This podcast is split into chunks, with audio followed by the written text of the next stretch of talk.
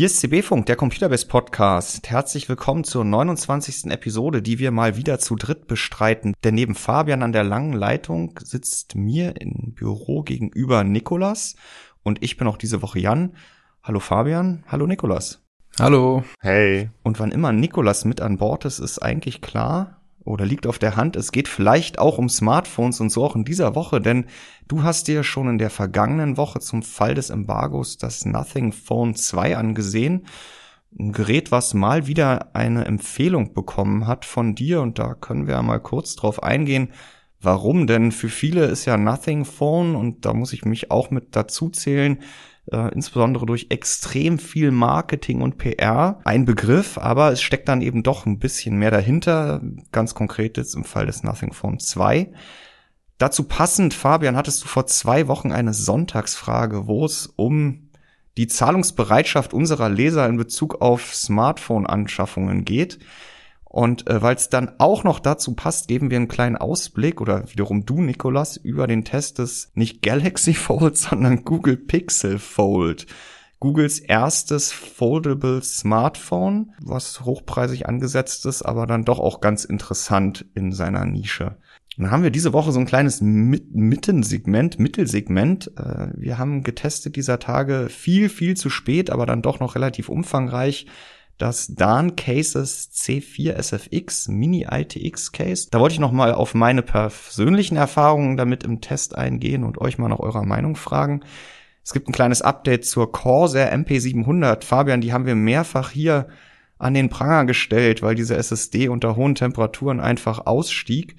Da gibt's jetzt einen Fix und der nächste Hersteller, der in dieselbe Falle rennt. Und am Ende machen wir noch so ein GPU-Segment, weil irgendwie ohne geht's ja dann auch nicht. Aber Nikolas, fangen wir an mit dem Nothing Phone 2. Ja. Was ja der nicht der Nachfolger des Nothing Phone 1 ist oder irgendwie schon, aber eben auch preislich anders angesetzt. Hol uns mal kurz ab und ähm, ja, der Preis war ja durchaus auch im Forum ein Diskussionspunkt. Ich habe ja einmal gesagt, es sei ja nicht der Nachfolger, sondern ein einfach nur höherpreisiges Modell, weil es Nothing Phone 1 ja im Sortiment bleibt.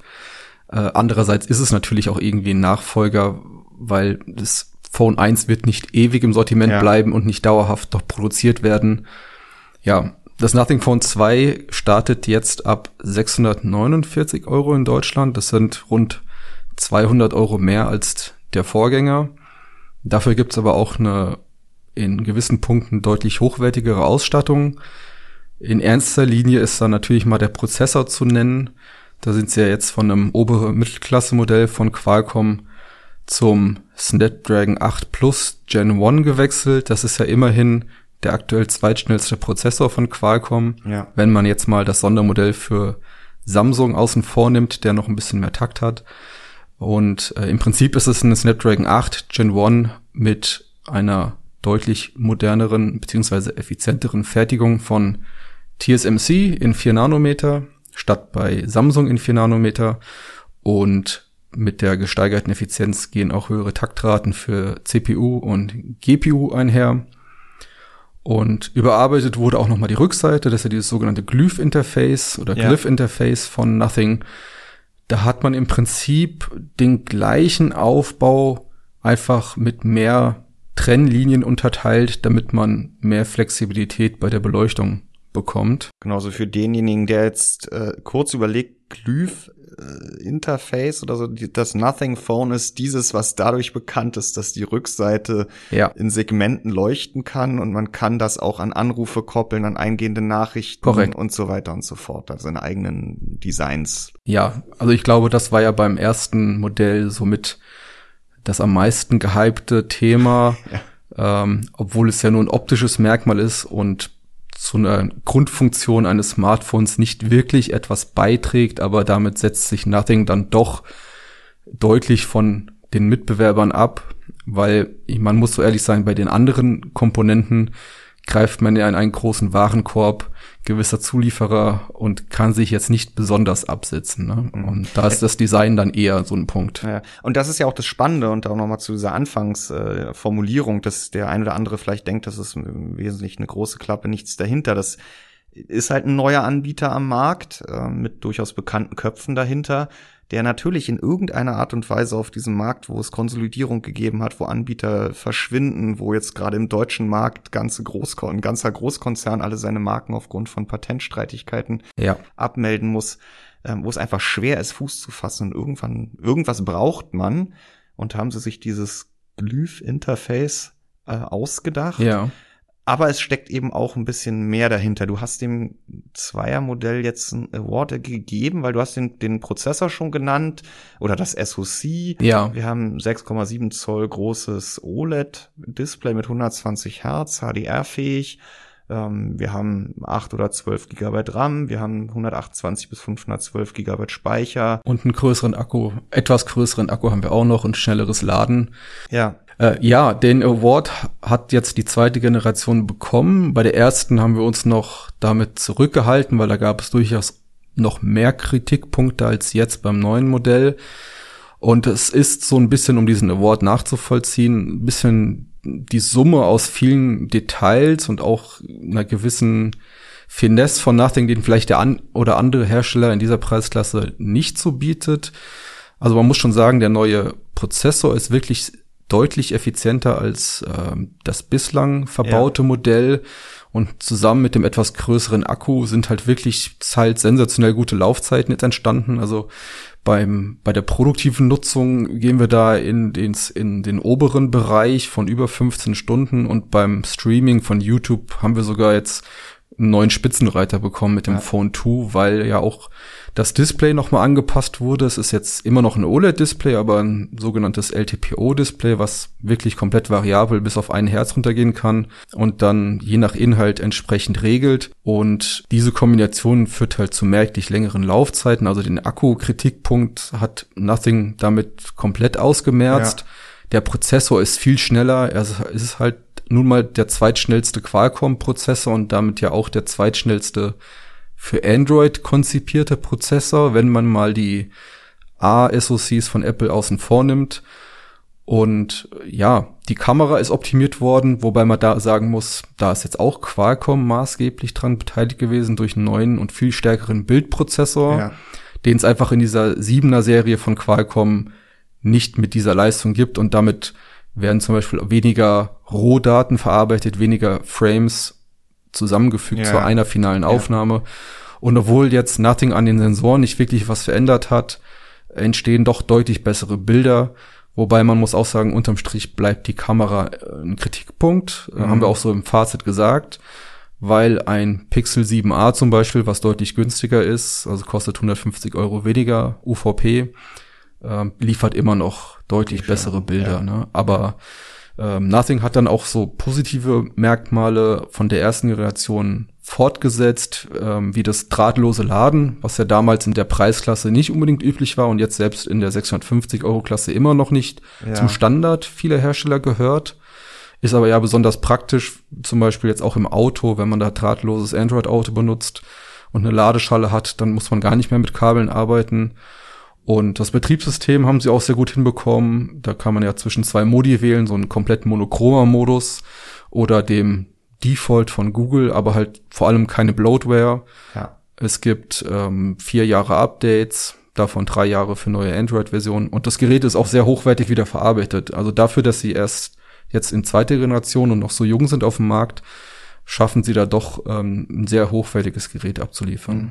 Was dich am Ende dann eben dazu gebracht hat, und wir sind bei den Empfehlungen, die Empfehlungen sind ja bei sowieso, oder der Award ist ja bei uns seit Jahrzehnten gefühlt äh, so ein Diskussionsthema, ne? weil mhm. ähm, wir lizenzieren die ja nicht, um darüber dann Geld zu verdienen von den Herstellern, die sie abdrucken wollen. Insofern haben wir jetzt keinen finanziellen Anreiz, möglichst Überhaupt viele keinen. Awards zu vergeben. Es gibt auch Produktkategorien, wo wir es nicht tun, weil wir dazu selten testen und dann sagen, ich kann ja jetzt ein Produkt keinen Award geben, ohne den gesamten vergleichbaren Markt also ich glaube, bei uns hat noch nie ein Auto einen Award bekommen.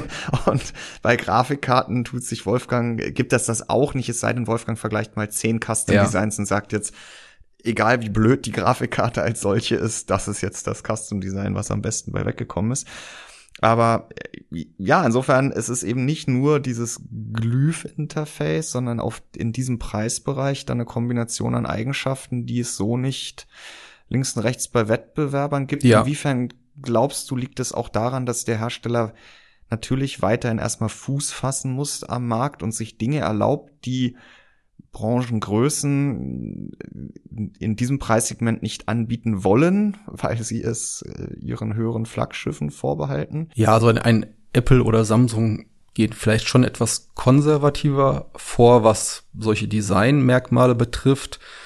Ähm, bei der Technik sind eigentlich bei der im Inneren des Smartphones verbauten Technik sind ja eigentlich alle Hersteller auch wieder ein bisschen Apple außen vor, da sie ja äh, eigene Prozessoren entwickeln, äh, doch schon auf einer Schiene. Also mhm. Nothing jetzt von der Optik mal abgesehen, ähm, ich will jetzt nicht sagen, sie betreiben ja auch so ein bisschen Guerilla-Marketing, aber ja. da gehen sie ja auch etwas andere Wege, wobei jeder Hersteller bedient mittlerweile Social Media in jeglicher Form, von TikTok über Instagram und vielleicht auch noch auf Facebook, Facebook ja. wenn es das noch gibt. Ähm, aber bei Nothing wird er dann auch oft mit äh, prominenten YouTubern zusammengearbeitet und hinter der Firma stehen ja auch neben Carl Pay, also ex äh, OnePlus Mitbegründer ja. und ähm, solchen äh, Personen wie Casey Neistat, ja auch YouTuber, äh, Tony Fidel, äh, maßgeblich am iPod beteiligt, damals ja. bei Apple, ähm, stehen ja auch gewisse Leute. Die Firma ist in UK angesetzt, äh, angesiedelt, in London, natürlich auch eine super hippe Stadt. Und ähm, ja, dann machen sie halt auch mal so Aktionen wie in einem MKBHD mit über 17 Millionen YouTube-Abonnenten ein exklusives Hands-on zu ermöglichen und äh, mehrstufige Embargos mit Unboxing und Hands-on mhm. und dann finaler Test und ähm, so Sachen gibt's jetzt vielleicht bei den alteingesessenen Herstellern nicht und da versucht man natürlich auch ein bisschen Aufmerksamkeit auf sich zu lenken. Mhm. Man muss ja, da nicht, als Redaktion muss man das nicht alles mitmachen, ja. ähm, aber man kriegt das natürlich schon alles mit. Mhm. Ja, Fabian, du hattest im Vorgespräch ja auch schon gesagt, dass du ähm, jetzt ähm, Did Nothing eben insbesondere dadurch kennst, dass halt sehr viel Aufmerksamkeit geschaffen wird äh, um dieses Gerät. Aber wie du von Nikolas diese oder in der vergangenen Woche erfahren hast, kann das Gerät halt auch was. Ja, ja, also also inwiefern das halt berechtigt ist, dass es diese Aufmerksamkeit gibt, das, das wage ich mich da jetzt nicht zu beurteilen, weil ich da im Smartphone-Bereich einfach äh, ja, also da bin ich jetzt nicht so sonderlich bewandert. Aber ähm, für, äh, für mich als jemanden, der diese ganzen Social Media Kanäle, äh, wo Nothing dann bestimmt ordentlich die Werbetrimmel gerührt hat, äh, der da einfach außen vor ist und das überhaupt nicht verfolgt, äh, kenne ich Nothing tatsächlich einfach nur äh, über unsere Berichterstattung. Hm. Also vor allem deine Berichterstattung, Nikolas. Mhm. Ähm, und ähm, ich musste da bisher immer drüber schmunzeln, weil ich halt dachte, oh Gott, wer. Ich meine, ja, also ich verstehe es schon. Ne? Also wenn man halt auf diesen Markt kommt, als, als kleiner neuer Wettbewerber, man muss sich halt irgendwie äh, in Szene setzen, man muss irgendwie um Aufmerksamkeit buhlen und das hat ja gut funktioniert, das Konzept, das sie da an den Tag gelegt haben. Sie waren ja in aller Munde, oft kundig. Man muss ja auch sagen, also Nothing kam ja jetzt nicht nur über die Smartphones aus dem Nichts, ja. die waren ja zuerst mit Kopfhörern am Start und da, die hatten ja auch schon dieses transparente Design, also genau. das ist schon ein bisschen so ein bisschen die DNA des Konzerns und man hat sie dann von Kopfhörern auf Smartphones übertragen äh, aber ja, ein Smartphone-Markt ist schon wirklich hart umkämpft und dann muss man halt ähm, hm. die harten Bandagen auspacken. ich lege hier mal die Kristallkugel auf den Tisch. Was glaubst du denn, wie lang das noch so funktioniert? Weil es ist natürlich auch diese klassische Markteintrittsstrategie. Ne? Ich komme über einen Preis, äh, vielleicht opfer ich auch etwas Marge, um eben auch gewisse Dinge umzusetzen. Du hast das Design schon angesprochen, diese mehrteilige Rückseite ist sicherlich teurer zu fertigen mhm. als aus einem Block gefrästes Alu oder, oder Kunststoff, äh, ein Kunststoffdeckel sind wir dann bei Phone 3, das ja wieder kein Nachfolger des Phone 2 werden wird nächstes Jahr, dann schon in Preisregionen, die und vielleicht mit mit weniger Feature Set, aber die Marke ist etabliert, äh, das dann da. Also ich glaube, dass es in dieser 600 bis 700 Euro Preisklasse der Erfolg durchaus weiter fortgesetzt werden kann. Es gibt dann natürlich in der 1000 Euro oder 12 oder 1400 Euro Preisklasse dann schon noch einige Konkurrenten, die dann in wirklich jedem Bereich das Maximum abliefern. Das kann Nothing noch nicht. Ja, und jetzt sind sie mit dem Nothing Phone 2 das erste Mal auf dem US-Markt auch vertreten. Davor Ach, hätte man das Gerät importieren können, ja. sicherlich über irgendwelche Umwege. Aber ich denke mal, sie gucken jetzt auch, wie schaffen wir es auf diesem riesigen Markt und dann wird mhm. entschieden, was ein Phone 3 vielleicht kann. Ich meine, der US-Markt ist ein Duopol quasi zwischen Apple und Samsung. Da gibt es kaum andere Hersteller, viele Hersteller, die wir hier aus Europa haben, gibt es da schlichtweg ja. nicht. Und außerdem ist der US-Markt ja auch ein extrem von den Mobilfunknetzbetreibern ja, dominierter also Markt. Dieses dominiert. klassische Handy ohne Vertrag kaufen, wie bei uns in, bei einem äh, im Preisvergleich sich einfach den günstigsten Anbieter ja. raussuchen und dann das Handy alleine kaufen, ist in den USA nicht so ein großes Thema wie bei uns. Hm. Das ist eigentlich eine schöne Überleitung. Ähm, ich dachte, ich, ich nehme dir schon bei den, als du den Preis genannt hast, schon das Wort aus der Hand, äh, aus dem Mund. ähm, Fabian, du hast ja neulich eine Umfrage gemacht, da passt eigentlich beides ganz gut dazu, denn ähm, jetzt kann man ja so ein bisschen den Eindruck äh, bekommen haben, dass mit ab 649 Euro für die kleinste Version, die es aber auch nur direkt beim Hersteller gibt, dass man da hier irgendwie ein günstiges Smartphone vor sich hat, wenn man aus der Perspektive der teuren Apple, Samsung und so weiter Flaggschiffe guckt. Aber die bei uns immer omnipräsent sind, weil es halt einfach die Flaggschiffe sind, ja. die natürlich die technischen Neuerungen bringen und da dann halt auch immer getestet werden. Auch. Und jeden interessieren. Aber du hast ja neulich unsere technikinteressierten Leser mal nach ihrer Zahlungsbereitschaft gefragt in der vorletzten Sonntagsfrage. Und da, ja, Fabian, sieht man das. Ich habe das vorhin schon mal zusammengezählt. Gut 50 Prozent unter 600 Euro bleiben. Das heißt also schon mal etwas mehr als die Hälfte unserer Leser, selbst ein, naja, günstig ist es eben nicht, ein 649 Euro Nothing Phone 2 nicht in Betracht ziehen würden. Ähm, das ist halt schon immer noch ein relativ teures Gerät.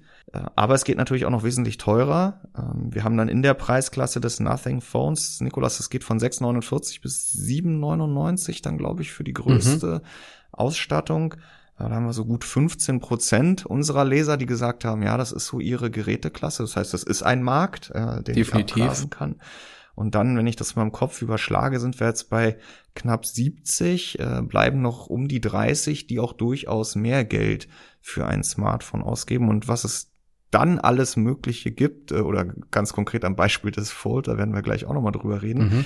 Du hast aber gerade schon gesagt, Carrier, dass der, der US-Markt sehr Carrier-lastig ist. Ja, ist er. Fabian, das sah zumindest im, im Community, auf dem Community-Markt bei uns anders aus, denn unsere Leser. Ja, komplett anders. Ja.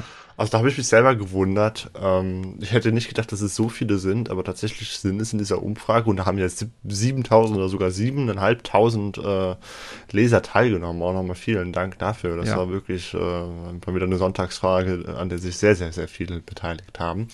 Und da haben jedenfalls 70 Prozent gesagt, äh, dass sie das Mobiltelefon abseits des Mobilfunktarifes einzeln gekauft haben. Neu. Und oder sogar noch mehr, ja. wenn man noch die 10% hinzuzählt, die es gebraucht gekauft ja. haben. Die haben es ja auch abseits des Mobilfunktarifes. Das heißt, wir haben hier jetzt gerade einmal 14% der Leser, die halt wirklich das Smartphone über den äh, Mobilfunkanbieter erhalten haben. Und äh, da hätte ich tatsächlich gedacht, dass es mehr sind. Wobei äh, ich es selber ja auch so mache, wie hier die, äh, die absolute Mehrheit. Ich kaufe mir auch. Äh, ich gehöre auch zur Mehrheit. Ja. Smartphone. Ich glaube, wenn ich dazu was sagen kann, kurz, ich, es hat natürlich sicherlich sehr viele Hintergründe. Zwei Hintergründe sind, äh, glaube ich, auch, dass in Deutschland ist meiner Meinung nach, ich habe jetzt die Zahlen nicht vorliegen, aber auch ein relativ großer Prepaid-Markt. Ja ähm, das hatten wir ja dann auch noch so ein bisschen zum Thema, was Leute für ihre äh, Verträge oder zumindest für ihren Mobilfunknutzung ausgeben. Da war ja dann auch oft das Thema so irgendwie auch über 50 Prozent oder knapp 60 Prozent unter 20 Euro gelegen pro monatliche das Kosten. schwierig, ja. Das klingt allein vom Preis ja. ja so ein bisschen nach Prepaid oder auch sehr viele ja, ja sowas ja. wie Aldi Sim benutzen, also so diese Discounter Prepaid Tarife. Ja, und einen Prepaid-Tarif, ähm, den kaufe ich getrennt und dann muss ich natürlich auch mein Handy getrennt davon kaufen. Und ich glaube, da kommt dann so diese beiden Welten, dass wir nicht so ein Carrier-getriebenes Mobil, also Smartphone-Geschäft haben plus Ja. sehr viel Prepaid-Interesse besteht und dann ergibt sich daraus natürlich eine sehr hohe Quote einfach an, die, an diesen Mhm. Geräten. Gibt es diese, äh, auch Apple hat ja in den USA und auch andere Anbieter und auch die Carrier diese Eintausch oder jedes Jahr ein neues Handy? So Das gibt's auch bei in Deutschland aktiven Herstellern. Samsung zum Beispiel Okay. macht das und ja. Ja. Aber das ist auch in den USA ein größeres Thema, gehe ich mal von aus, als Ja. es hierzulande ist. Ja, und auch Geräte natürlich äh, leasen. Also, dass man quasi gar nicht mehr das Handy kauft, sondern seine 60 Dollar im Monat zum, bezahlt und nach zwei Jahren dann zum nächsten wechselt. Ne? Also, und dann einfach weiter least oder, oder finanziert sozusagen. Ne? Jetzt gucke ich noch mal auf dieses äh, die die die die Abstimmung bei der äh, bei den einzelnen Preisstufen, Mhm. die mit dem längsten Balken mit knapp 15 Prozent ist die 300 bis 399 Euro Klasse. Jetzt gehen wir noch mal einen Schritt zurück vom Nothing Phone 2. Ja, auch da gibt es Handys, sei es aktuelle oder eben auch Vorjahresmodelle. Äh, Ja, Nothing Phone alles 1 machen kann. Nachdem Ja. Phone 1 ist ja vom UVP 469 Euro mittlerweile in diese Klasse gerutscht zum Beispiel, um die Überleitung mal herzustellen. Ja, aber auch ähm, Galaxy A-Serie von Ja. Samsung, zumindest die kleinen A-Modelle, ähm, die neuen sind ja auch durchaus teurer geworden. Ähm, ich weiß jetzt nicht, inwiefern da jetzt schon auch ähm, ja Inflation schon mit reinspielt, aber da sind vielleicht auch noch einige Handybesitzer, die ein Gerät noch äh, vor den explodierten Preisen Ja. gekauft haben. Ähm, ja, sowas ist drinne oder ein Pixel 6a sicherlich auch und günstige, auch Huawei, auch wenn es ohne Google-Dienste kommt, hat ja auch günstige Geräte. Mhm. Nokia hat sehr viel günstiges, Motorola, Honor. ähm, Honor mit Google-Diensten und mit 5G äh, natürlich auch. Und ähm, natürlich gibt es da jetzt nichts von, von Apple oder auch eine Galaxy S-Serie wird da nicht drinne vertreten sein. Ähm, aber der Markt ähm, hat ja schon einige durchaus brauchbare Geräte Ja. mit nicht allzu großen Abstrichen in dieser Preisklasse. Mhm. Und äh, Fabian, ich habe dir vorhin noch gesagt, dass wir die Sonntagsfrage nicht komplett ausrollen, aber weil es so schön passt, kannst du ja auch noch was zu den Update-Zyklen unserer Community sagen. Ähm, Ja, genau. Weil, weil ähm, gerade bei dieser Preisdebatte, das ist, denke ich, dann auch immer so eine Glaubensfrage, ob man sich dann lieber häufiger ein günstiges Gerät kauft oder dann sagt, okay, ich kaufe mir jetzt eins, das besonders langen Support hat äh, für Updates und dafür gebe ich dann auch mal ein bisschen mehr Geld aus. Man kann natürlich auch sagen, ich kaufe mir ein günstiges und mir sind die Updates egal, solange ich noch Sicherheitsupdates erhalte. Dann sind mir die neuen Betriebssystemversionen mal eben. Ähm, hm. aber ähm, da hätte ich dann zum Beispiel auch eben erwartet, weil ich gedacht hätte, dass es einen hö höheren Anteil äh, an Nutzern gibt, die ihr Smartphone vom, vom Provider erhalten, hätte ich gedacht, dass da äh, zwei Jahre ein neues Gerät äh, den größten Balken darstellt. Dem ist aber nicht so.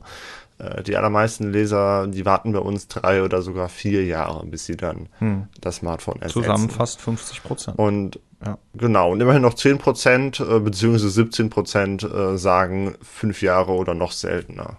Also die Zahlen überraschen mich jetzt weniger als die, die Smartphone ohne Tarif kaufen äh, Umfragen, weil das einfach Zahlen sind, die ich schon so auch kenne von Marktanalysen von IDC Ja. zum Beispiel und auch die Hersteller selbst, wenn sie neue Geräte präsentieren, mittlerweile auch natürlich nicht jeder Hersteller, aber auch offen sagen, dass die Geräte ihre, dass die Hersteller ähm, jetzt nicht mehr so häufig ein neues Modell an den Mann oder an die Frau oder alles Ja. andere bringen können, äh, weil die Geräte einfach länger in dem Haushalten bleiben und, und viele vielleicht auch nicht einsehen, weil die Preise auch gestiegen sind, so häufig wie vielleicht mal früher ihr Gerät zu wechseln. Und ne? sie kriegen halt auch häufiger Updates, ja, deswegen ist es ja so das süße Gift, was die Hersteller schlucken mussten und deswegen ja auch nicht eigentlich wollten, weil Software ist immer ein Update-Thema und die Akkus halten länger und aha.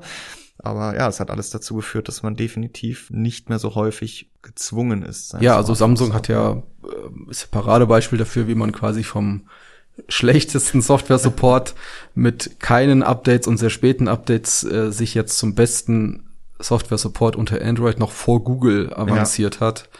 Und klar, Software-Updates bringen erstmal keinen Umsatz direkt und verursachen auch wahrscheinlich eher nur Kosten. Äh, ich behaupte einfach mal, das Image von Samsung bei Smartphone-Updates ist jetzt aber dadurch deutlich positiver und veranlasst Leute dann zu diesem Hersteller zu greifen. Ja. Also unterm Strich gibt's dann doch mehr Umsatz. Ne? Also, Mhm. Jetzt gucken wir noch mal ans obere Ende. Ähm, es gab ja dann durchaus den ein oder anderen Leser, der hat noch seinen Haken gemacht. Ähm, ja über 1000 Euro, von 1000 bis 1100 3 Prozent, den nächsten 100er auch drei, dann gibt's nochmal viereinhalb Prozent bei 1200 bis 1300 Euro.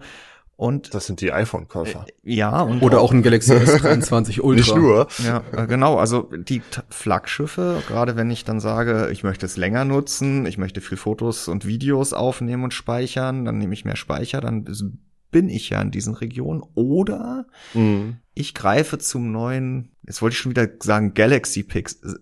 Die sind erst nächste Woche dran. Google, Google Pixel Fold. Ja. Das hast du dir angesehen, da erscheint der Test dieser, diese Woche.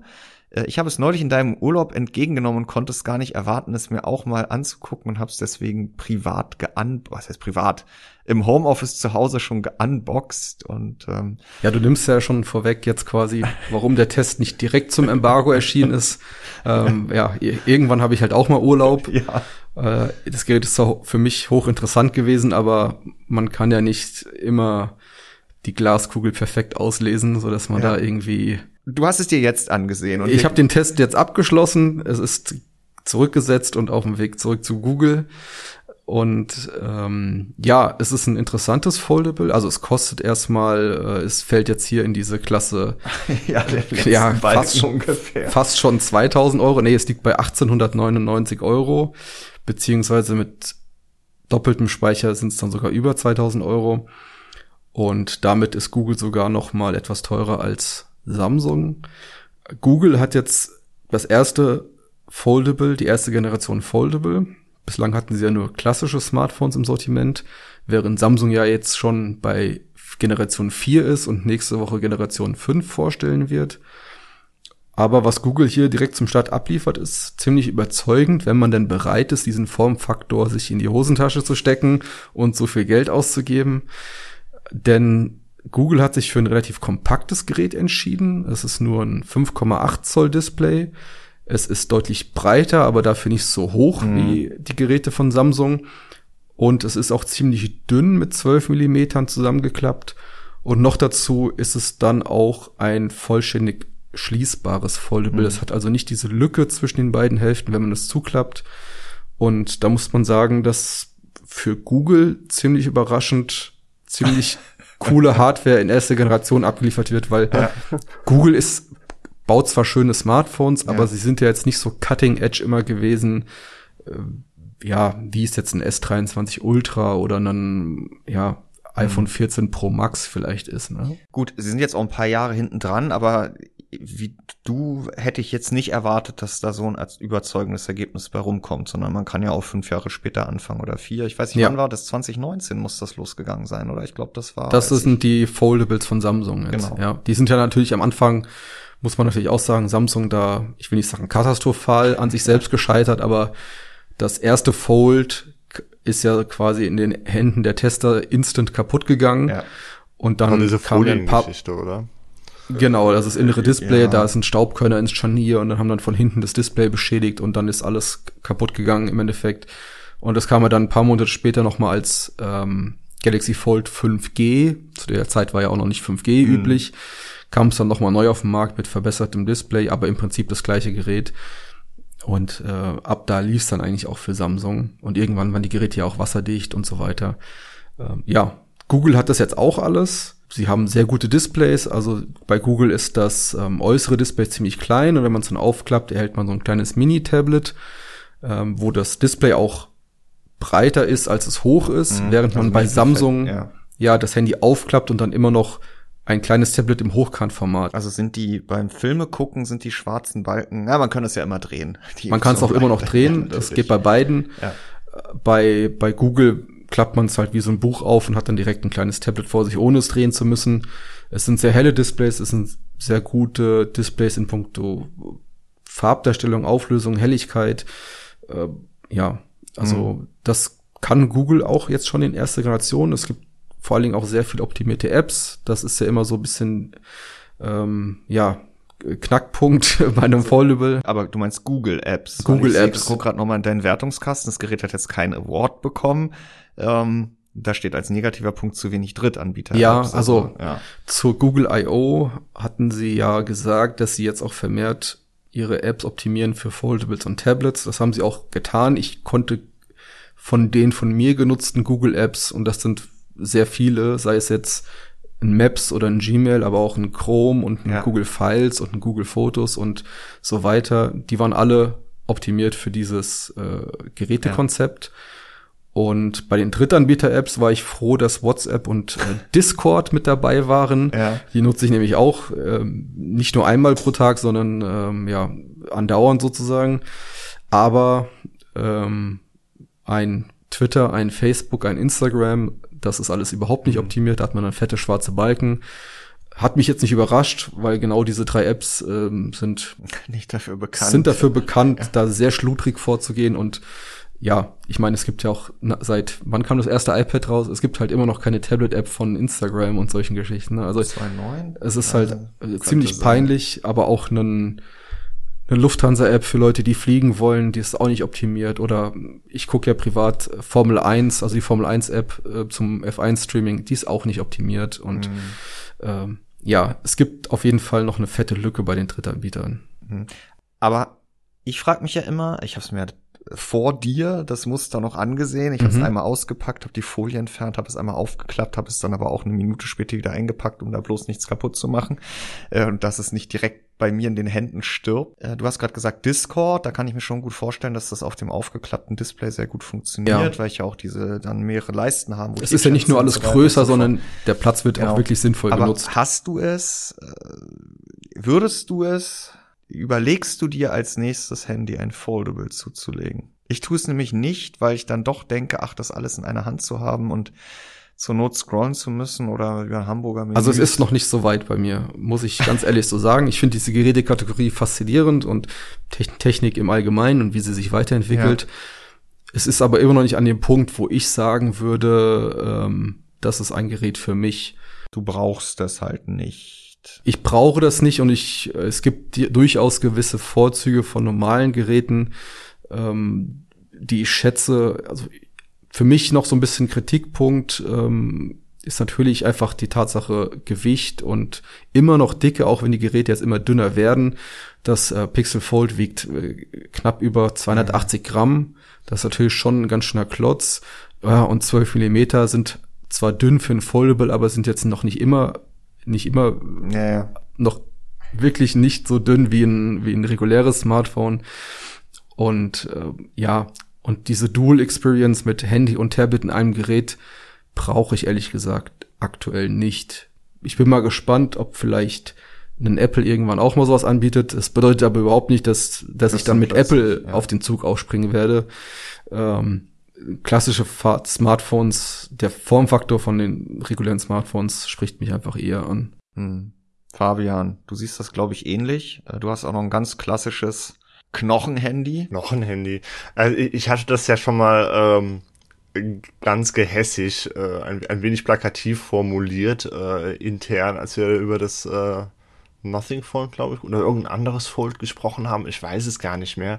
Aber im Grunde genommen interessiert mich ein neues Smartphone äh, nur dann, wenn es einerseits ein iPhone ist und andererseits mein aktuelles iPhone keine neue iOS-Version mehr bekommt. Ja. Ähm, in, insofern, ähm, und in, ich brauche das Gerät auch nicht viel mehr als wirklich so die, die absoluten Smartphone-Basics. Deswegen ist eigentlich das schon Overkill. Ich wüsste wirklich nicht, was ich mit so einem Fold anstellen soll, gerade für so einen großen Betrag. Ähm, Stifteingabe hat das nicht, Nikolas, oder? Nein, äh, das Pixel nicht. Äh, das, wer Stift auf einem Fold benutzen will, kann das seit dem Galaxy Z Fold 4. Da haben sie einen speziellen S-Pen, so nennen sie deren mhm. Stylus, entwickelt mit einer weichen und abgerundeten Spitze, damit das Panel nicht beschädigt wird, weil ja das äh, OLED-Panel, was da drin ist, das hat zwar diese Ultra-Thin Glass Beschichtung, aber darüber liegt dann auch noch mal eine Kunststofffolie mhm. und das, der ganze Aufbau ist trotzdem ziemlich weich. Also man kann bei Ultra Thin Glass nicht von regulärem Glas sprechen. Ja. Und warum glaubst du, dass Google diesen Schritt gegangen ist? Sie waren jetzt ja ganz glücklich mit ihren drei Geräten, die sie im Jahresturnus rausgebracht haben. Man glaubt ja immer bei Microsoft, bei Google, also bei diesen auch diesen Ökosystemanbietern, dass sie das in der Regel machen, um ihr Ökosystem voranzubringen, auch bei anderen Partnern? Glaubst du, dass da Google einfach einen größeren Markt sehen will, als der bisher von den Mitbewerbern oder den Abnehmern von Android genutzt wird? Oder? Also bei den Foldables war es jetzt im Gegensatz zu vielleicht solchen Produktkategorien wie den Convertibles oder Two-in-One-Geräten mhm. bei Notebooks, wo ja Microsoft mit dem Surface diese Kategorie erstmal geschaffen hat und auch natürlich weiterhin noch selbst bedient, aber dann auch immer mehr Drittanbieter da eingestiegen ja. sind, muss man ja hier schon sagen, dass Google ja sehr spät kommt. Also Samsung geht jetzt nächste Woche in die fünfte, fünfte Generation, Huawei ist da schon länger vertreten, Honor hat jetzt ein Gerät in China mhm. vorgestellt. Ähm, mit dabei ist ja auch noch Oppo, die haben solche Geräte auch schon und ja, von daher muss man ja sagen, dass Google ja eher auf diesen Zug aufspringt und das Ökosystem nicht mehr wirklich oder die Geräteklasse nicht mehr wirklich jetzt groß äh, ändert mit, mit diesem neuen Gerät, ähm, aber vielleicht einen neuen Impuls setzt und generell will ja auch Google mit der Hardware-Sparte wachsen. Also mhm. die haben jetzt zwei Flagships immer, ein normales und ein Pro und ein günstiges A-Serie-Gerät. Und jetzt haben sie halt auch noch ja Tablets wieder. Also ja. ne, das Pixel-Tablet zeigt ja auch, dass sie jetzt insgesamt mit Hardware wachsen wollen. Und jetzt haben sie halt auch noch ein Foldable. Ich glaube, da geht's Google weniger darum, jetzt diese Kategorie zu festigen, sondern einfach selbst ein Stück vom Kuchen auch äh, mhm. zu haben. Ja, mal gucken, ob wir da nächstes Jahr einen Nachfolger sehen, genau wie mit dem Pixel. Aber ich würde auch davon ausgehen, dass wenn sie jetzt den Markt wieder betreten oder erstmals und wieder betreten, dass sie da mit einem längeren Atem geplant haben. Ja, also Google und lange Atem kann man leider nie, ja, gut, okay. nie in einem Satz ja, nennen. Ja. Also Stadia will ich da jetzt äh, ja. ja, aber ähm, ja, mal sehen. Also ich, bei Hardware liefern sie ja eigentlich brauchbare Produkte ab, so dass ich jetzt nicht glaube, dass das ein ein Einhorn quasi ja. ist, kein Unicorn. Du hast gerade schon über Formfaktoren gesprochen.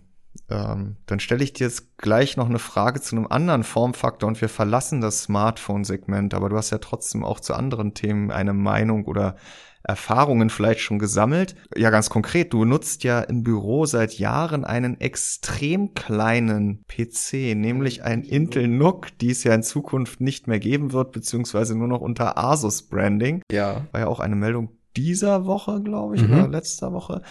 Äh, ich habe mir ja, und da haben wir ja auch schon mehrfach drüber gesprochen, Fabian, zumindest mal so in so einem Halbsatz, mhm. ja, mit mannigfaltigen Problemen angefangen von einem Mainboard-Defekt über eine sterbende AIO und ein Netzteil, was äh, in der Variante noch kein 12 Volt High Power Stecker hatte über die letzten Wochen das Dan Cases C4 SFX angesehen und dazu endlich diese Woche den Testbericht veröffentlicht. Und ich muss sagen, wie wahrscheinlich äh, viele Nutzer solcher Kleinst-PCs, also das Gehäuse hat äh, ohne Standfuß äh, knapp 15 Liter Volumen und ist dafür ja eigentlich auch schon wieder enorm groß im Gegensatz zu diesem A4, was ja unter 8 Litern rangiert. Und fand ich auch ganz witzig, die Kommentare bei uns. Das ist halt wirklich so ein paar äh, äh, Hardcore-Mini-ITX-Systembildern schon wieder viel zu groß und überhaupt keine Herausforderung mhm. mehr.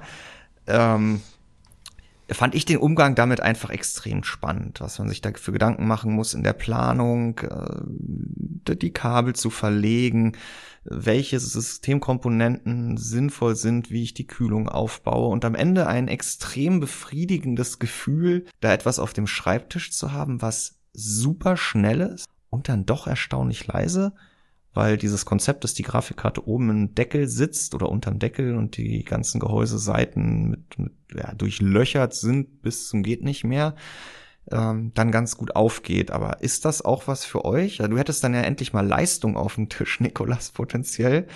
Ähm, früher hast du ja noch so einen ATX-Tower gehabt. Also im Büro muss ich ja eingestehen, dass ich ja nicht mehr Leistung brauche als eine digitalisierte Schreibmaschine, ja. sozusagen. Ähm, ja, zu Hause in der Zeit, als ich noch einen fetten Gaming-Rechner hatte, hatte ich einen vollwertigen ATX Tower zu Hause stehen. Als dann da irgendwann mal gewisse Komponenten abgeraucht sind, habe ich mir erstmal nichts Neues angeschafft und arbeite seitdem auch zu Hause mit einem Notebook beziehungsweise dann mit einem externen Bildschirm am Notebook. Und wenn ich mal zocke, dann greife ich zum verpönten äh, Cloud Gaming sei es über Microsoft oder Nvidia, beides schon ausprobiert und da ich kein Hardcore-Zocker bin, hat mir auch beides gereicht. Ähm, das, den Hate im Forum hole ich mir dafür gerne ab. Ähm, sorry an die Gamer, aber ähm, mir hat's persönlich dann so ein bisschen da gereicht an, an, an Gaming Experience über die Cloud. Äh, aber ich kann mir so ein SFX-Case auf dem Schreibtisch, wenn ich da wirklich vollwertige Desktop-Gaming-Leistung kriegen kann und auch bei den Komponenten nicht wirklich eingeschränkt bin, äh, durchaus mhm. vorstellen. Fabian, du hast ja auch noch einen MIDI-Tower auf dem Tisch, zu dem du dich ja im Podcast jede Folge mindestens einmal umdrehst, äh, wo man dich dann kurzfristig etwas schlechter hört. Ähm. Soll ich es mich mal verkneifen diesmal? Ja, also ich glaube, offiziell ist das Ding ein MIDI-Tower. Für mich persönlich ist es so fett, dass ich es auch als Full-Tower bezeichnen kann, weil ähm, also ich persönlich sehe eigentlich gar nicht mehr wirklich so den, den Sinn dahin, jetzt überhaupt noch so einen großen PC zu bauen, wenn es nicht unbedingt notwendig ist. Klar, man kann halt über die Kühlung argumentieren, aber da haben wir ja jetzt gesehen, äh, das geht auch in einem 15-Liter-Gehäuse, wie du es mit der 4090 bewiesen hast. Und ich finde dieses äh, Mini-ITX, oder das ist ja schon kleiner als Mini-ITX teilweise, also, also dieses Small Form Factor ja. äh, Segment finde ich wirklich sehr interessant. Ich finde das richtig cool. Mhm. Es ist einfach total effizient, ähm, so viel Leistung auf so wenig Platz zu drücken. Und das war auch etwas, was mich bei ja, diesen großen ATX MIDI-Towern immer gestört hat, wenn man da halt so eine MATX-Platine reinsetzt ja. und halt eine Grafikkarte, aber keine HDDs mehr, kein Laufwerk mehr.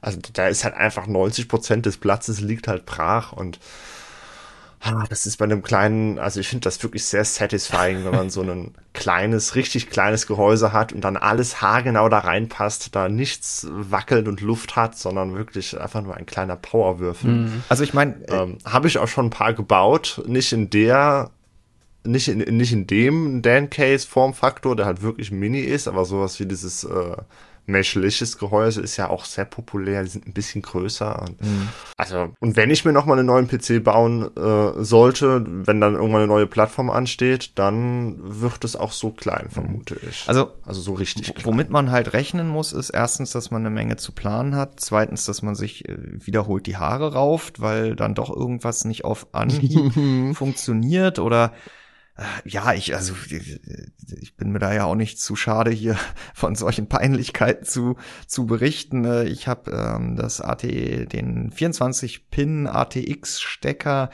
ähm, auch erst auf der Platine befestigt, äh, nachdem die Platine und das Netzteil schon im Gehäuse war. Das war dann eine ziemlich enge Angelegenheit und dachte dann, es wäre eingerastet habe ähm, Kfz den Transfer, ich weiß nicht mehr, ob von zu Hause ins Büro oder andersrum gemacht und dann ging der Rechner nicht mehr an.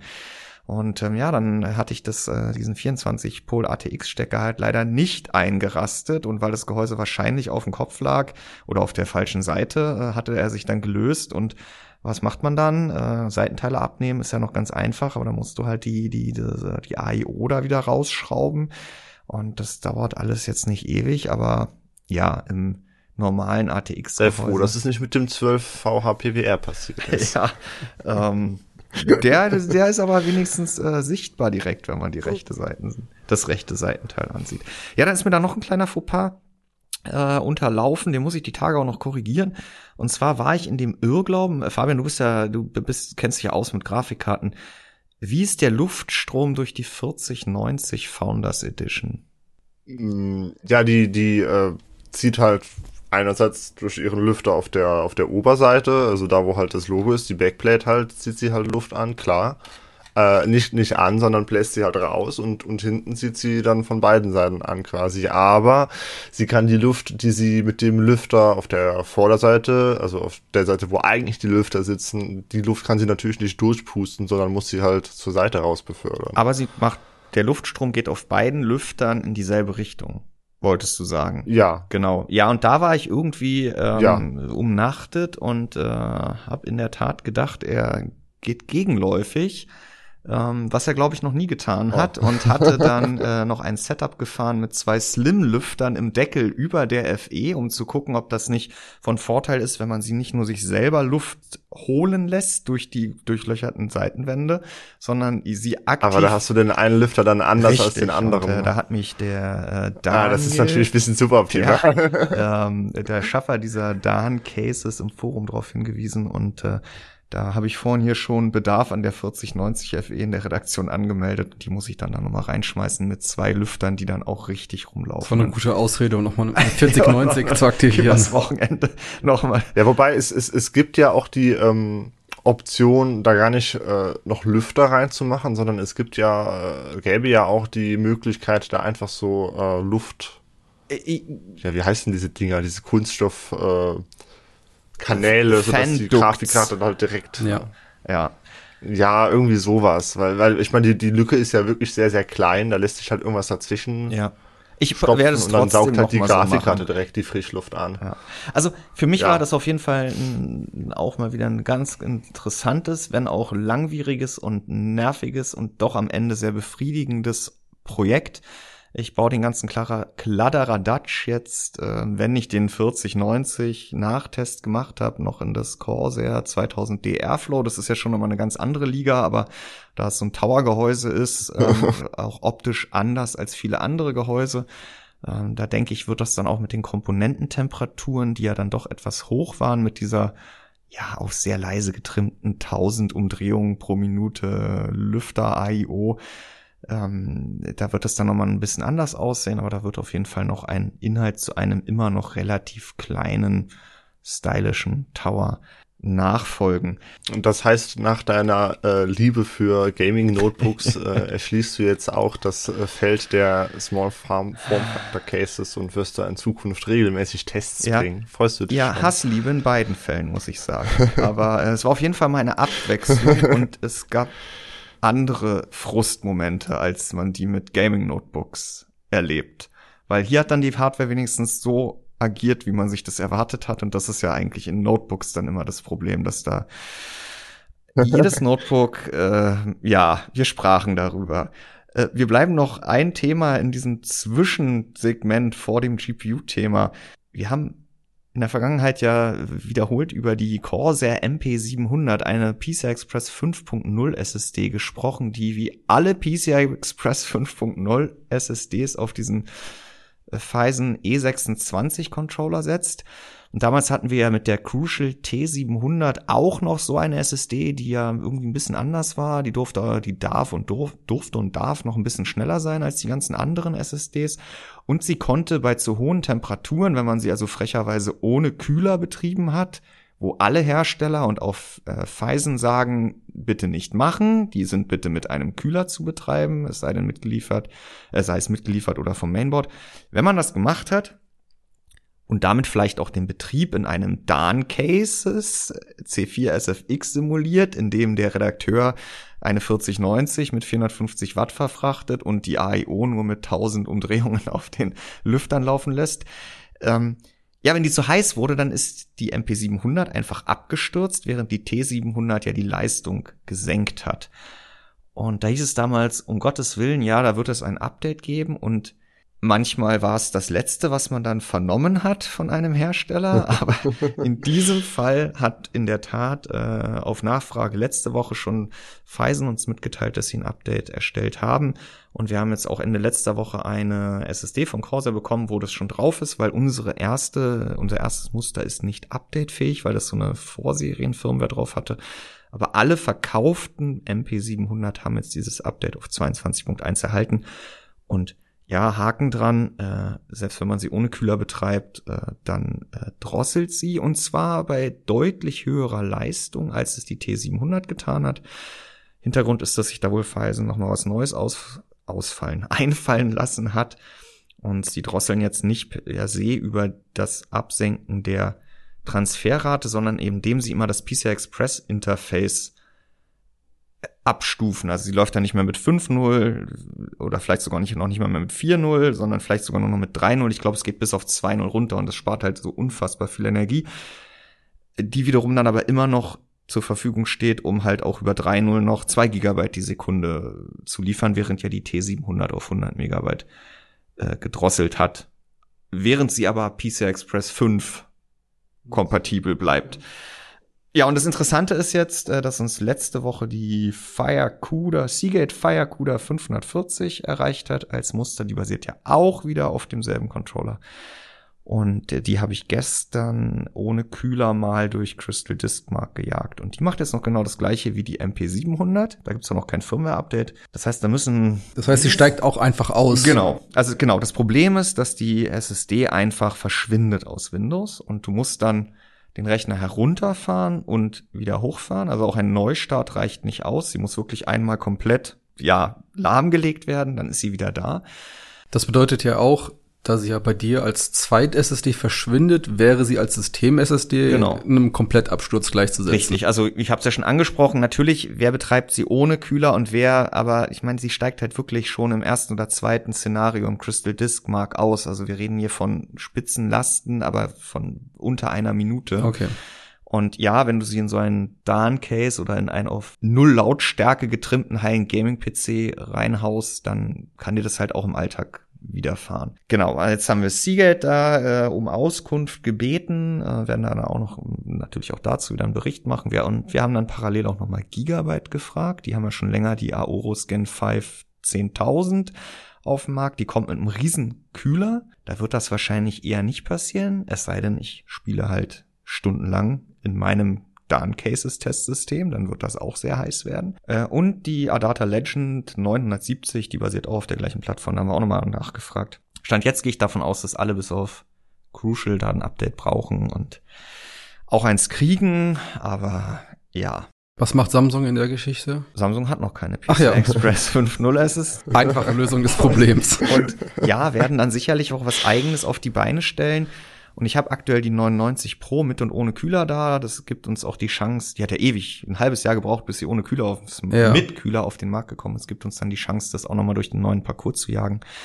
Und ähm, die sind meistens nicht ganz so hitzköpfig, aber warten wir es mal ab, was. Weil da halt da. Chips und auch Controller alles aus einer Hand auch kommen, ne? Es sind halt einfach andere Controller und ja. Aber ähm, wir haben äh, Corsair gescholten und Phison und sie haben da ihre Hausaufgaben gemacht. Äh, trotzdem betreibt diese SSDs mit Kühler, äh, wenn die Hersteller das schon so sagen, obwohl sie jetzt throtteln, dann hat das wahrscheinlich auch im Sinne der Langlebigkeit etwas, ja, auf sich mit dieser Empfehlung. GPU-Segment. Fabian, heute ist der 19. Ja. Gestern war der 18.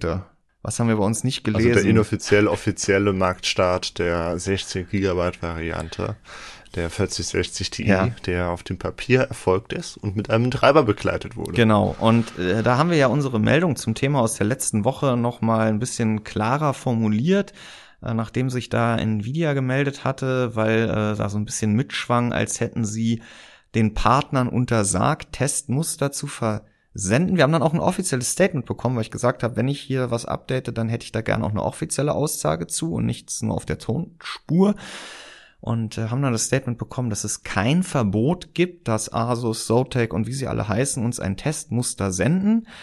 Ich habe dann aber auch nochmal mit einem Partner gesprochen, der gesagt hat, ja, es ist aber letztendlich faktisch so, dass in dem Moment, wo halt wir über dieses neue Produkt mit Nvidia sprechen und wie viel Speicher-GPU-Kombination wir einkaufen werden, äh, ist auch immer die Frage, gibt es da Marketing zu? Ist das ein Launch? Und in dem Moment, wenn Nvidia sagt so, pff, nee, wir wir stellen euch das auf dem Hof, ihr macht da Karten draus, aber wir machen da nichts Großes, ähm, machen die halt auch alle nichts Großes. Das heißt, auch ein Bordpartner sieht nicht zu, dass die ersten gefertigten Grafikkarten aus der Fabrik ins Flugzeug gepackt werden und zu den PR-Departments weltweit kommen, sondern die gehen alle in ein Container aus der Fabrik und wahrscheinlich direkt aufs Schiff und so weiter und so fort, so dass ähm, ja uns da keiner was schicken konnte, weil die das auch alle erst kriegen, wenn das dann in den jeweiligen Märkten verzollt, fakturiert und zur Auslieferung an den Handel bereit ist und sie dann auch noch eins abgreifen können. Und ja, so, und so ging es nicht nur uns, sondern allen. Und es gab gestern kein Test. Fabian, hast du was in Asien gesehen? Ich glaube, es war wirklich. Ich habe ein bisschen gesucht, aber ich habe nichts gefunden. Ja. Und wenn man aber bei den Händlern mal geschaut hat, wie es da mit der Verfügbarkeit aussieht, da gab es auch nichts, beziehungsweise es gab ein paar, die anscheinend lieferbar waren, wobei ich da auch nicht weiß, wann die lieferbar sein sollten. Also man kann sie inzwischen kaufen, man kann sie auch für 660 Euro kaufen, wenn man ja. möchte. Aber die Verfügbarkeit ist äh, noch nicht gegeben. Ja. ja, und wir planen weiter einen Inhalt zum Thema. Wir haben jetzt auch nicht gestern in den ersten Shops, die behauptet haben, sie könnten ab, wie nennt sich das immer, Zentrallager liefern, eine gekauft, weil gerade die großen bekannten Shops äh, teilweise noch nicht mal die Grafikkarten ins Portfolio aufgenommen haben. Ähm, trotzdem planen wir was damit, allein schon deshalb, weil Nvidia jetzt natürlich will, dass man dazu nichts macht und ähm, das doch darauf hindeutet, dass es unsere journalistische Sorgfaltspflicht ähm, ja uns keinen Ausweg lässt, außer uns diese Grafikkarte dann eben auch anzugucken. Äh, wir können auch keinen Termin nennen, weil wie gesagt, wir haben noch keine. Aber irgendwann diesen Sommer wird das wohl noch passieren. Wolfgang hat sich die leere Zeit äh, oder den, die, die Tage, die er frei zur Verfügung hatte, weil er kein Muster vorab bekommen hat zu dieser Grafikkarte, die laut Forum ja sowieso überhaupt keinen interessiert, ähm, hat er genutzt, um Intel Arc nochmal nachzutesten. Und zwar in Bezug auf den Stromverbrauch. Eine Sache kann man Intel ja nicht vorwerfen, dass sie nicht an den Treibern arbeiten. Und da stand doch immer wieder in den Release Notes, dass sie diesen hohen Leerlaufstromverbrauch gesenkt haben. Und dann gibt's auch immer wieder Berichte von Lesern bei uns im Forum, die das dann vermelden, dass das auch so niedrig ist. Wolfgang hat es jetzt nochmal nachgemessen und muss konstatieren, dass sowohl A77 als auch A57 nicht wesentlich weniger elektrische Leistung aufnehmen als zum Start im Herbst. Bisschen was kann man noch bewegen an einem 60 Hertz UHD Monitor, wenn man diese von Intel auch offiziell angeratenen Einstellungen an BIOS und Windows Energiesparplan vornimmt. Also da kann man dann durchaus nochmal 10 Watt einsparen, aber landet dann immer noch an einem 60 Hertz UHD Display bei um die 30 Watt mit beiden Karten. Und wenn ich bei 144 Watt bin, dann lande ich bei 40 Watt für die kleine und 48 Watt für die große. Also es ist weiterhin viel. Mehr als dein NUC braucht. Ja, also ich äh, finde das auch sehr interessant, dass das in den Release Notes, Release Notes so erwähnt wird und dann bei uns zumindest ähm, nicht nachvollzogen werden kann oder höchstens ähm, in Ansätzen. minimal in Ansätzen. Vor allem halt auch hier bei dem erwähnten äh, 144 Hertz Modus in 4K, dass sich da ja praktisch gar nichts verändert. Und es ist ja auch nicht Sinn und Zweck des Ganzen, dass ich da in, erst in irgendeinen besonderen Low-Power-Mode wechseln muss, sondern das soll ja gefälligst ähm, out of the box funktionieren. Und ähm, ja, ich glaube, selbst wenn Intel da jetzt noch ein bisschen was abschleifen hätte können, sind ja trotzdem noch Nvidia und AMD unter Intel, was diesen ja. Verbrauch betrifft. Naja, wenn man RDNA 3 mal außen ja, vor nimmt. Genau. Ne? Also da ist Wolfgang auch dran. Da haben wir neulich schon mal gesagt, glaube ich, dass dann Inhalt zu kommen wird. Ähm, also das endet jetzt dieses Thema Stromverbrauch aktueller Grafikkarten nicht mit Intel. Wir haben das jetzt einfach ausgekoppelt, weil das schon fertig war und auch neulich wieder bei einem Treiber, Treiber, bei einem Treiber-Release im Forum zum Thema wurde. An alle zuhörenden Intel Arc-Besitzer, ihr könnt gerne auch nochmal eure Erfahrungen in den Artikel oder in den Kommentar-Thread zum Artikel schreiben. Wir haben halt uns nur UHD angeguckt. Es gibt andere Auflösungen, es gibt andere Monitore, es gibt nicht nur 60 und 144 Hertz, es gibt auch 100, ja, äh, es gibt da viele mögliche Szenarien. Und gerade die, die über GPU-Z oder das Intel Arc Control Interface äh, UI da niedrigere Werte gemeldet bekommen, weil in der Regel werdet ihr zu Hause ja nicht den Verbrauch messen können an der Grafikkarte, gerne auch reinschreiben und auch mit Screenshots in welchen Szenarien, dann können wir der Sache auch nochmal nachgehen. Nikolas, du hast gestern ein Update geschrieben zu einer News von Max, zu einem Spiel mit Systemanforderungsfokus. Ich habe mich und gleich doppelt verlaufen. Cloud. Gaming, Cloud Gaming Nutzer.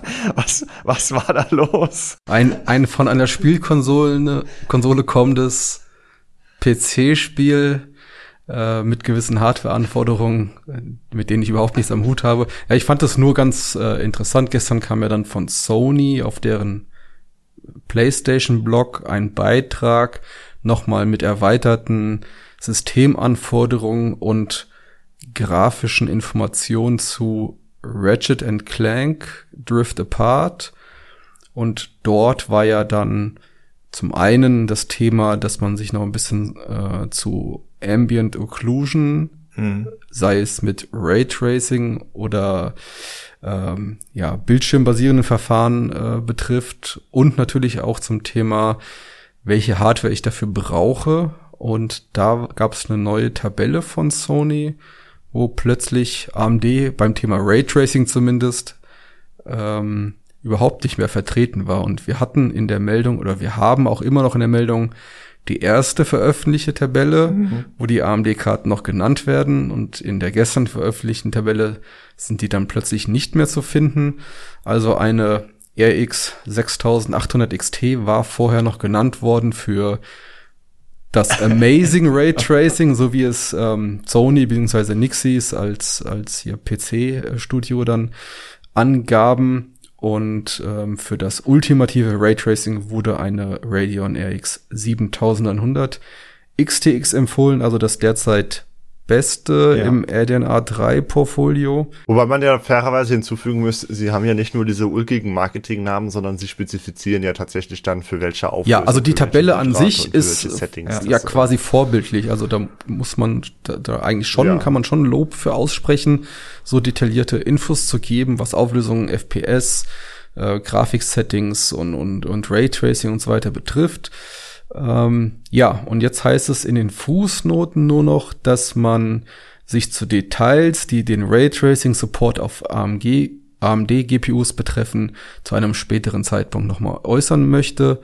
Ja, und da kann man natürlich jetzt viel mutmaßen, ob das auf AMD Hardware einfach ähm, ja unzufriedenstellend ja. performt oder Grafikfehler vorkommen oder der Treiber noch nicht richtig angepasst ist, so dass man da noch ein bisschen auf AMD warten möchte. Ähm, ja, aber aktuell werden nur zwei Nvidia-Grafikkarten für Raytracing hm. empfohlen.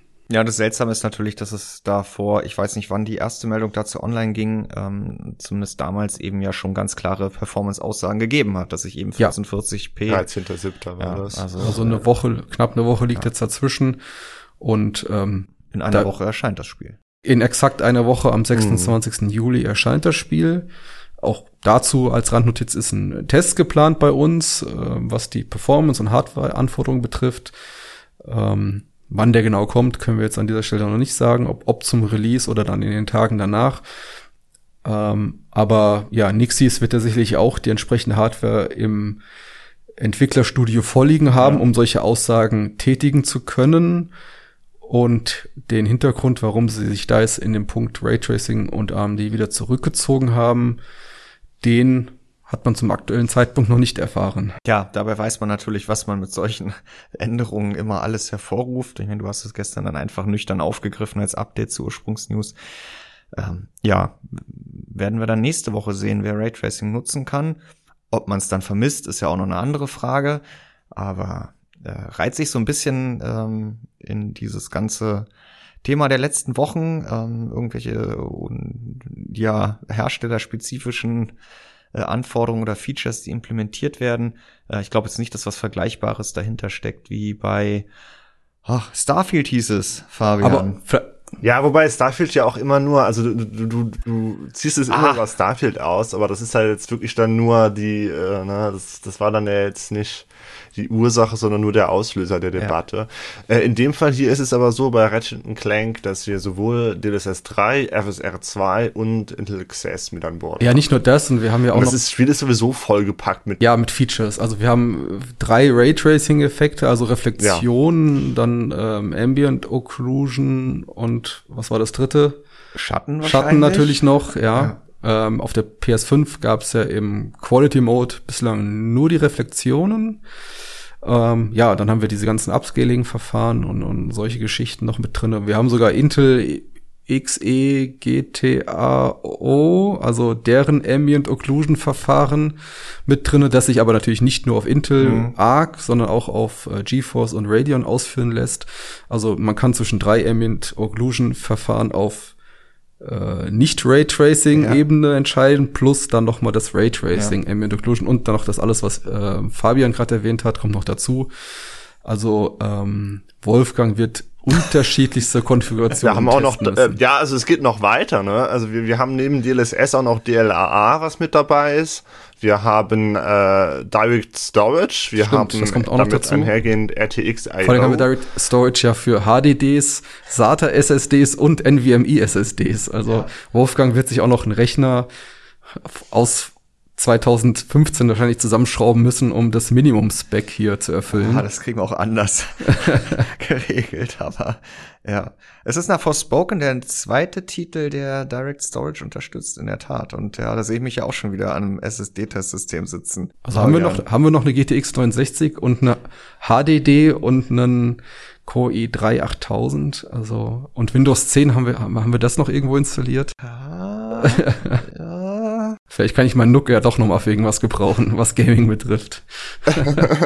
nee, also wirklich, das ist ja absolut vollgepackt mit Features. Ich weiß gar nicht, ob wir ein Spiel hatten schon, dass das so viele äh, dieser, dieser ganzen äh, neuartigen Grafikfunktionen unterstützt. Das ist dann fast schon eine Anomalie. Und allein aus dieser Hinsicht natürlich super interessant für einen mhm. ganz ausführlichen Test. Bevor ich jetzt wieder hier alles abwürge, Fabian, müssen wir noch auf die Umfrage der letzten Woche zu sprechen kommen und dann äh, die über die spannende Frage klären, ob du schon eine für diesen Podcast in petto hast. Du hast letzte Woche gefragt zum Thema Spielen im FPS-Limit. Liebe Zuhörer, spielt ihr mit aktiviertem FPS-Limit? Und ich habe Nein nie angegeben und äh, war da in der Minderheit mit 18 Prozent. Also was mich, äh, also es, es hat mich tatsächlich auch dann in dem Fall überrascht, dass es so viele sind, die mit aktiviertem FPS-Limit spielen und also dass es nur 18% sind, die es nicht spielen.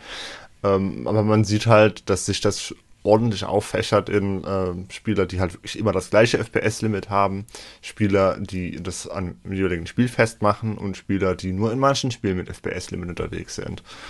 Und weil wir es letzte Woche vergessen haben, ähm, können wir eigentlich gleich noch die Umfrage mit, äh, mit besprechen oder kurz mal erwähnen, die wir da vor die Woche hatten. Da habe ich ja gefragt, spielst du Call of Duty? Und ich finde es sehr amüsant, dass wir, dass wir lange Zeit gar keinen und inzwischen einen hatten, der gesagt hat, ja, ich bin ein großer Fan und ich habe schon immer viel und aktiv Call of Duty gespielt. Also anscheinend äh, bin ich da doch nicht in der Minderheit mit, äh, mhm. Call of Duty ist einfach überhaupt Wobei in der Minderheit in beiden Umfragen sind auf jeden Fall die, die mitgemacht haben, weil äh, ihr lieben Zuhörer, ihr seid nicht nur 180 und wir geben euch ja eine Hausaufgabe jede Woche mit. Ähm, wenn bei Sonntagsfragen an die 8000 Leute mitmachen können, dann geht hier auch noch mehr als 180 oder in der letzten Woche waren es glaube ich noch ein paar weniger.